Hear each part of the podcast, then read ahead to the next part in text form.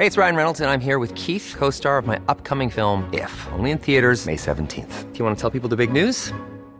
All right, I'll do. Sign up now and you'll get unlimited for $15 a month in six months of Paramount Plus Essential Plan on us. Mintmobile.com slash switch. Upfront payment of $45 equivalent to $15 per month. Unlimited over 40 gigabytes per month. Face lower speeds. Videos at 480p. Active Mint customers by 531.24 get six months of Paramount Plus Essential Plan. Auto renews after six months. Offer ends May 31st, 2024. Separate Paramount Plus registration required. Terms and conditions apply if rated PG. Escucha y comparte las breves del coronavirus de México y el mundo. A nivel internacional, el conteo de la Universidad Johns Hopkins de los Estados Unidos reporta este lunes 10 de octubre más de 621 millones 762 mil contagios del nuevo coronavirus y se ha alcanzado la cifra de más de 6 millones 558 mil muertes. Del 10 al 14 de octubre el gobierno de la Ciudad de México seguirá aplicando la vacuna contra COVID-19 y contra la influenza en 230 centros de salud con un horario de 8 a 15 horas. Es importante precisar que autoridades sanitarias capitalinas señalaron que en caso de grupos vulnerables como adultos mayores y enfermos crónicos, se podrían aplicar las dos vacunas en la misma sede.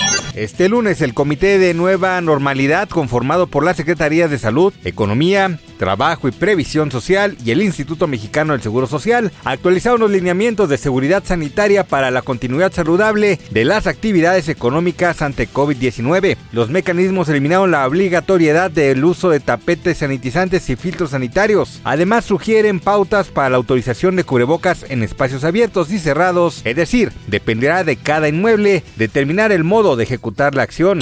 Julian Assange, fundador de Wikileaks, dio positivo a COVID-19 el pasado sábado en la prisión de Belmarsh, cerca de Londres, donde está detenido. Por el momento se desconoce el actual estado de salud del ciberactivista.